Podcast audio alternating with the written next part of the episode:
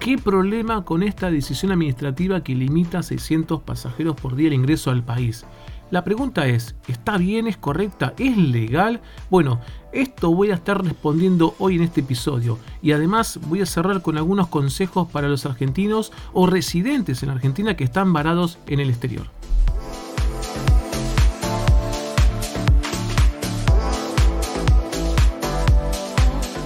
Bienvenidos a otro nuevo episodio de este podcast llamado Derecho y Turismo. Mi nombre es Federico D'Angelo Martínez y hoy voy a estar hablando de la famosa y la tan nombrada Decisión Administrativa 643 de este año. ¿Qué es lo que dice esa decisión? Bueno, dice muchísimas cosas, pero la más significativa es que limita a 600 pasajeros por día el ingreso tanto de argentinos como residentes al país en este marco tan terrible que estamos viendo y que estamos sufriendo, pero más que nada por la amenaza de la variante Delta y la variante Delta Plus del famoso COVID-19 o SARS-CoV-2, como se lo llama técnicamente. El tema es, ¿es legal? Bueno, vamos a hacer un poco el juego y en esto eh, vamos a simular una posición como muy a favor y bueno, si tengo que estar a favor de esta decisión, les digo, bueno, esta es una decisión que está dictada en un contexto de emergencia, que todos lo podemos ver, que las noticias nos informan y nos dan una situación real de cómo va evolucionando y cómo, qué, qué tan agresivo es esta nueva variante que acaban de descubrir o detectar, mejor dicho. Y encima se dicta en un contexto jurídico como el decreto de necesidad de urgencia, el 411, que también se dictó el sábado de la semana pasada. Y este contexto lo trata de envolver de una legalidad. Bueno, creo que hasta ahí se agotaron mis ideas de estar a favor, porque claramente estoy en contra. ¿Y por qué digo que estoy en contra? Porque es una decisión que, a ver, para ser claros, nosotros en la Constitución tenemos un montón de derechos fundamentales. Y en el artículo 14 tenemos uno que nos permite entrar y salir libremente del país. Uno dirá, bueno, ¿esto qué significa? ¿Que yo puedo agarrar cuando quiero me voy y cuando quiero entro? No, no es tan así porque el Estado tiene la facultad de poner límites a estos derechos. Pero, atención, ¿cómo es que pone límites? Bueno, lo hace a través de leyes. El tema es que estas limitaciones vienen de una decisión administrativa. Es un texto legal, por decirlo así simpáticamente, que dicta el jefe de gabinete eh, dentro del contexto del poder ejecutivo de la nación, o sea, no es un acto legislativo de lo que dicen mal para mí los medios cuando lo llaman parlamento, porque nosotros tenemos un sistema legislativo, que será el Poder Legislativo Nacional. No viene de ahí. Y si viniese un decreto de necesidad de urgencia, también debe cumplir con ciertas premisas legales. El problema es que vamos, a olvidar una decisión administrativa. Vamos a suponer que es de una ley o que es de un decreto de necesidad de urgencia. Por más que sea y cumpla con el medio, las normas tienen que cumplir con otro requisito, que es el de la razonabilidad. Vamos a explicar en simple, en claro y en directo para el que está escuchando. ¿Qué significa razonabilidad? Significa que haya una justificación, que haya una necesidad, que haya un porqué. Algunos me dirán, bueno, Federico, hay una necesidad. Está la amenaza del SARS-CoV-2, esta variante Delta Plus. Sí, pero la pregunta es, ¿no hay otras medidas para tomar? Y yo me pregunto, si de pronto quizás hay gente que puede estar en contra de lo que digo, ¿no? Eh, lo, admito. Pero si le decimos, bueno, ante esta nueva amenaza, todos los que vengan a partir del primero de julio o cuando quieran, tendrán que hacer una cuarentena estricta en estos puntos que indico y a costo del viajero. Y ponemos ahí hoteles, que dicho sea de paso, se le da una mano a un sector que está recibiendo palos, pero por todos lados, desde fines de marzo del 2020. Entonces, es preferible que pague en pesos estando acá en Argentina un viajero que al estar, no sé, en Miami, en Nueva York, en Madrid o en el punto del planeta que le tocó estar pasando, digamos, este cierre momentáneo, porque en realidad no es un cierre definitivo, pero la canilla se cerró considerablemente. Piensen que 600 pasajeros por día es poco tirando a nada, ¿sí? Y la verdad yo prefiero eso, y eso me parece un mal menor. Quizás algunos me dirán, bueno Federico, pero ¿por qué todo está pagando un hotel? Bueno, esa es otra discusión y si quieren la dejamos para otro ámbito.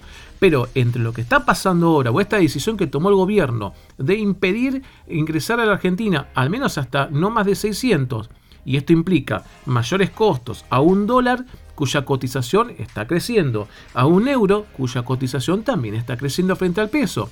¿Qué es mejor? ¿Qué es menos dañino? Porque no nos olvidemos que el argumento de todo esto se debía a una actitud de los viajeros en no respetar la cuarentena cuando tenían que hacerlo en sus casas. Discutible, recontra discutible, pero ¿saben qué? Lo doy por hecho. Vamos a suponer que sí, que tiene razón, ni lo discuto, porque a mí me parece mal generalizar de esa manera. Pero bueno, vamos a tomarlo como cierto. No lo pongo ante la discusión. Ahora, insisto, el mal menor no podría ser que estén en un hotel, estando acá en Buenos Aires o en provincia de Buenos Aires, obligándolos a todos que, y esto permitir, ¿sí? el ingreso como venía sucediendo. Que dicho sea de paso, no dejemos de lado los lados B de este gran problema que también es el golpe de la industria aeronáutica. Para que la gente sepa, no es muy fácil estar acordando con las aerolíneas para que empiecen a, realizar conectividades. Esto tienen costos altos. Y si de pronto las aerolíneas dicen, ¿saben qué? No vuelo más para Argentina. Se empieza a caer los costos. Eso empieza a traer problemas que no va solamente para el turista, también va para el comercio y afecta, ¿sí? Así que acá me parece que se ha tomado una decisión demasiado gravosa y insisto y recaigo en la decisión administrativa 643 del 2021. Me parece que no cumple con el requisito de, legalidad en cuanto que no es razonable, sin prejuicio que en lo personal también discuto el medio, porque no debiera ser una decisión administrativa la que ponga ese límite, sino que debiera ser una ley o cuanto menos un decreto de necesidad y urgencia. Bueno, hasta acá lo que quería compartir con ustedes respecto a la legalidad de esta decisión, que entiendo que esto se puede discutir, pero claro, el viajero me va a decir, Federico, todo muy lindo, pero yo tengo mi papá, tengo mi mamá, tengo mi primo, tengo un amigo, o estoy yo, que te estoy escuchando y estoy en otra parte del mundo. ¿Qué es lo que puedo hacer? A ver, si me permitís, y, de hecho muchos consejos ha dado eh, en sus cuentas de Instagram y de Twitter, ¿sí? Todos la conocen, su Instagram es recontra conocida, pero si no la conocen, me escriben que les paso el enlace. Floxy ha compartido un montón de consejos, muchos Instagramers y YouTubers también han compartido consejos, pero yo quiero compartir los míos, que creo que es un resumen de todo lo que ya he escuchado, más las cosas que pienso. Punto número uno mantener contacto fluido con el prestador con quien compraron el pasaje. Si lo hicieron con agencia de viajes, mantener contacto fluido con la agencia de viajes, que ahora después voy a decir algo respecto de este punto, ¿sí?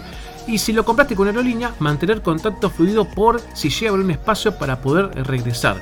Yo creo que lista de espera, como dijo Roxy, lo veo muy difícil que suceda con esta cuestión de los 600 pasajeros por día.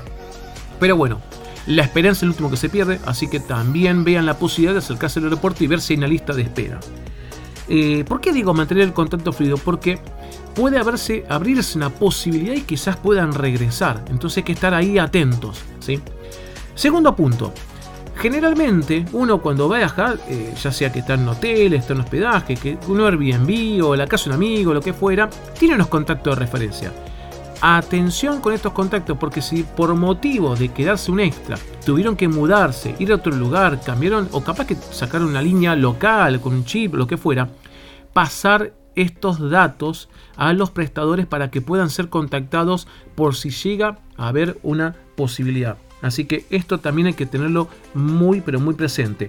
Lugar de hospedaje, bueno, mail, eh, reconfirmar que el mail sea correcto y en esta locura, tratar de informarse puntualmente de lo que te transmiten los prestadores sumado a los organismos públicos. Digo esto porque a veces empieza a generarse una rueda por las redes y empieza a haber foros y siempre está que dice, me dijeron que habría tal cosa y no sale corriendo del aeropuerto. ojo, traten de manejarse con, con información directa del prestador y en su defecto de eh, Estado mismo a partir de la página de inmigraciones. Yo después le estaré dejando el enlace de inmigraciones acá mismo en la descripción de este episodio. Y después el último consejo, ya del plano legal, enfatizar que yo puedo comprender el disgusto, empáticamente, créame, lo entiendo, pero mi idea de este podcast, de estos episodios, es compartir una visión legal. Y en esta parte legal eh, voy a compartir mi opinión respecto de que considero que los prestadores turísticos no son responsables de los daños que se vayan generando producto de este retraso de vuelo, porque en realidad no es que el vuelo sale tarde por un problema de la aerolínea, del aeropuerto, del personal de la aerolínea o quien sea. No sale porque no cuenta con la aprobación de ANAC, hasta que ANAC no apruebe el vuelo, no podrá salir y regresar a la Argentina. Entonces, ojo con esto porque quizás en el calor del momento uno agarra broncas, agarra enojos, eh, dejo de lado si los atendieron mal, eso es otra cuestión. Ustedes saben bien que los prestadores tienen un deber de trato digno, así que eso no se justifica y estarían bien en su reclamo ante tal caso. Pero por el hecho de que el prestador sea con agente de viajes en el medio o con aerolínea que no se pueda volar producto de esto que estoy contando de esta decisión administrativa, ojo que los prestadores no son responsables. ¿sí? Entonces, cualquier pretensión de reclamo legal con los prestadores, entiendo que sería una pérdida de tiempo en el ámbito judicial una vez que regresen a la Argentina. Y si hay una urgencia, yo lo que recomiendo son dos cosas. El paso número uno, el inmediato, ponerse en contacto ya con el consulado del país en donde estén, digamos, varados en este momento, ponerse en contacto directo. Y si no los atienden, insistir, insistir por redes sociales, insistir por todos lados, pero no perder esta posibilidad de contactar al consulado y, en, ello transmitir la urgencia. Mm, eh, llegó mi conocimiento, y lo conté en otra vez en la entrevista en el, noticiero de Reperfilar, que un pasajero, un viajero, mejor dicho, estaba varado y es insulino dependiente y se le estaba acabando sí, la insulina. Así que eh, hay cuestiones de emergencia, tienen que trasladarlas inmediatamente con el consulado. Y con respecto a los eh, seguros de viajero, miren, Dato que me ha, compartido también un agente de viajes y me decía, Fede, mirá que cuando los viajeros contratan un seguro, si no lo utilizaron ese seguro y están, digamos, varados, eh, por supuesto pagando, ¿no? Porque no, no es gratis, pero se puede renovar tranquilamente el seguro. Así que vean esta posibilidad de renovar los seguros mientras estén allá para estar cubiertos ante alguna eventualidad. Y después la tercera variante, pero bueno, acá tienen que contactar con un abogado o una abogada, ver la posibilidad de instrumentar, digamos, un habeas corpus, dicen algunos, acción de amparo. En lo personal no me termina de quedar claro, me inclino más para la acción de amparo, porque el habeas corpus tiene que ir con la libertad, pero yo lo cierro más por el lado de lo que es la detención arbitraria. Pero bueno, sea el corpus o sea un amparo, se puede recurrir a la justicia. Consulten acá con un abogado para, digamos, eh, empujar desde la justicia a una decisión administrativa, sumado a que, atención, hay noticias en los medios que supuestamente, y acá quiero enfatizar el potencial, porque no tengo nada confirmado, pero estarían viendo que quizás podrían rever las decisiones, así que atentos a si se agranda el cupo y esto permitiría que uno podrase regresar antes de tiempo, ¿sí? Así que bueno, muchísimo, pero muchísima comprensión desde acá. Eh, cualquier inquietud que ustedes, el que esté escuchando, tenga un amigo, un familiar y esté en una situación como los que están varados y tiene alguna duda, pueden contar con cualquiera de mis redes sociales para transmitirme y comentarme en alguno de los comentarios de mis posteos la situación y yo con gusto les traeré eh, mi punto de vista y mi opinión, pero sabiendo que no los puedo asesorar por una cuestión de impedimento legal. ¿sí?